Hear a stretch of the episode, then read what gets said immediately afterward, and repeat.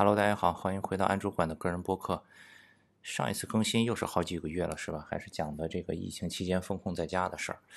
呃，现在虽然疫情也没过去，但是比前面几个月要好很多了。呃，有的东西啊，比如说更新播客这种东西，你放下一段时间再捡起来，真的挺难的。呃，前一段不太常更新，是因为我觉得意义不大。现在播客内容这么多，井喷式，你想听什么内容都有，对吧？知识类的、搞笑类的，方方面面所有话题，每天听不完的播客，还缺着一个吗？不缺。所以就觉得，就和这个物质一样，我另外一个滑板的播客不是采访过我的好朋友 Tim 吗？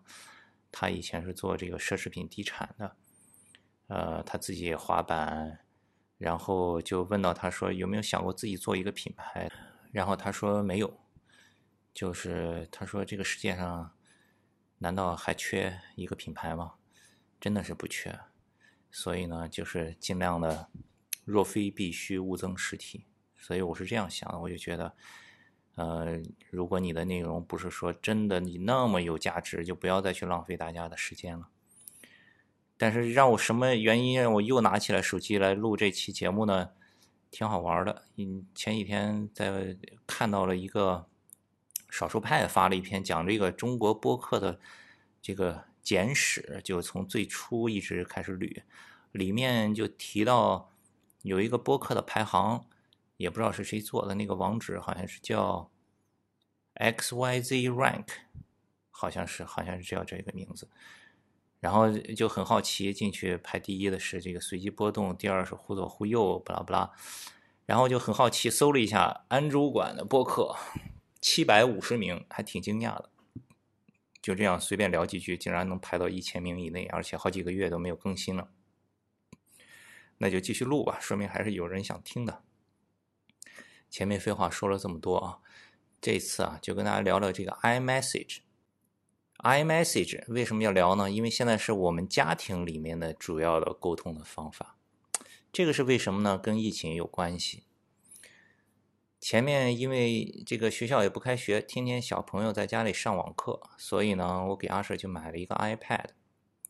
这个 iPad 呢，买完了以后，我就跟他说：“我说，因为之前家里以前有过一个 iPad，那个 iPad 就属于混用啊，我偶尔用一下，那个珊珊有的时候也用一用。”然后给他小的时候，比如说看看动画片，装了一些学习的小 app，让他用一下这样。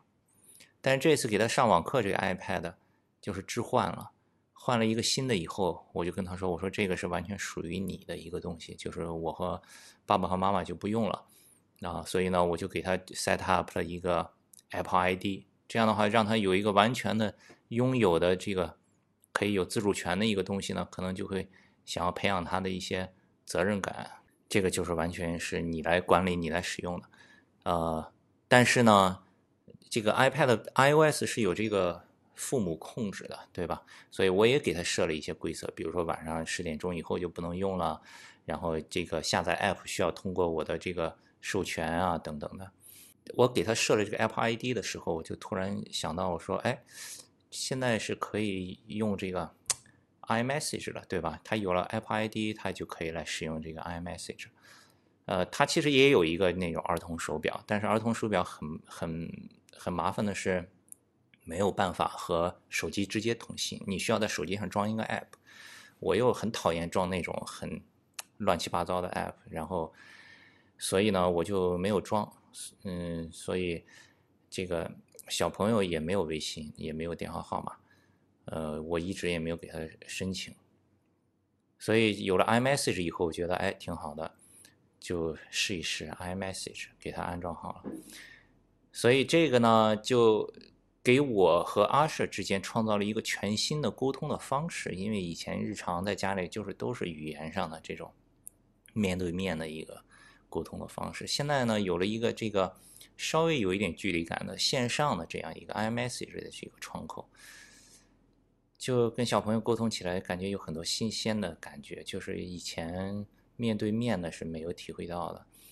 比如说，我有的时候看到一些好玩的小视频，那种什么小动物的呀，或者比较新奇的东西，我也会分享给他。有一些照片，分享给他，他就会给我回一些很搞笑的一些表情啊。然后有的时候我上班，他在家里上网课，我就会给他发一些消息，问问他怎么样呀，在做什么呀，然后他就会给我回消息啊，觉得这个还挺好玩的。然后这个是第一步，接下来呢，因为奶奶是在青岛，没有在上海，偶尔会来上海住一下，或者比如说暑假的时候，我会带她回去住几天，这样，但大部分的时间还是这个没有办法直接看到阿婶，但奶奶又很想小孩，很想。呃，看看小孩怎么样呀什么的，我就想，哎，那这个既然阿舍现在有了一个即时通信工具了，是不是给奶奶也可以升级一下？奶奶之前用的是一个 OPPO 的手机，以前给她买的，也用了一段时间了，所以我给奶奶买了一个 iPhone 十三。呃，前一段回青岛的时候呢，我就花了一点时间，给我妈妈把这个手机的数据啊转移了一下。转移数据，简单讲一下。Apple 有一个从 Android 转移数据的一个 App，还挺好用的。就是你在刚刚开始这个呃设置新 iPhone 的时候，你在你的旧的 Android 手机上先安装好这个 App，然后你在新的 iPhone 开始设置的时候，你就选择转移数据。这个时候就可以把比如说通讯录啊、相册呀、日程啊等等这些东西全部都转移过来，非常好用。说起来也真是有点玄学。就是我回去我要开始给我妈来转移数据的时候，我就刷 YouTube 的时候，就看到刚好 Apple 的频道就在推了一个视频，是在讲这个怎么用这个 App 来转移数据。你说是不是有点太巧了？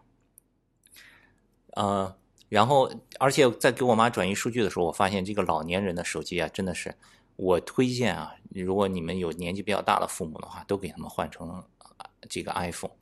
因为 Android，尤其是国产 Android 的这个坑实在是太多了，这个很容易就是我我妈妈手机里面装的很多很多的 App，她自己都从来没用过，她都不知道是怎么安装上的，就是有很多坑，有很多这个诱导，很多误导，就让老年人不知不觉中按了哪一个按钮就开始下载，就开始安装，非常可怕。我给他删了半天，而且呢，还有最过分的是什么呀？就是这个。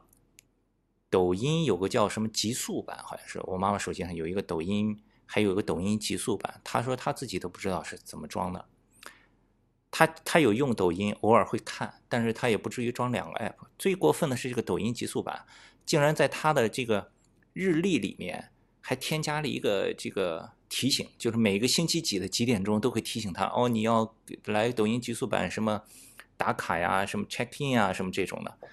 就已经到这种程度，简直是疯狂到你如果是用 iPhone 的话，这个 App Store 安装呀，会比这个 Android 的稍微好一点，包括它的审核机制，包括安装过程都会好很多。好，说回来，跟我妈妈都设置好，然后也教了她怎么样这个发这个 iMessage，怎么 FaceTime，尤其这个 FaceTime，老人就可以和小孩这个视频的通话就很方便。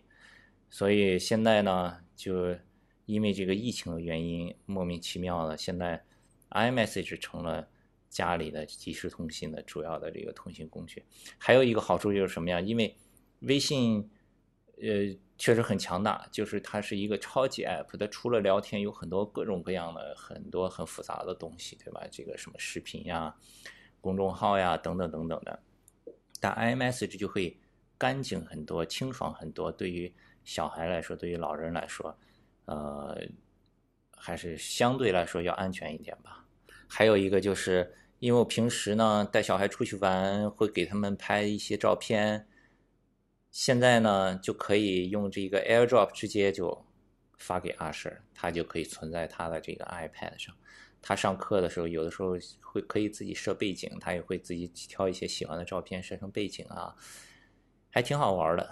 所以这个就是 iMessage。今天就先聊到这儿吧，咱们下一期再见。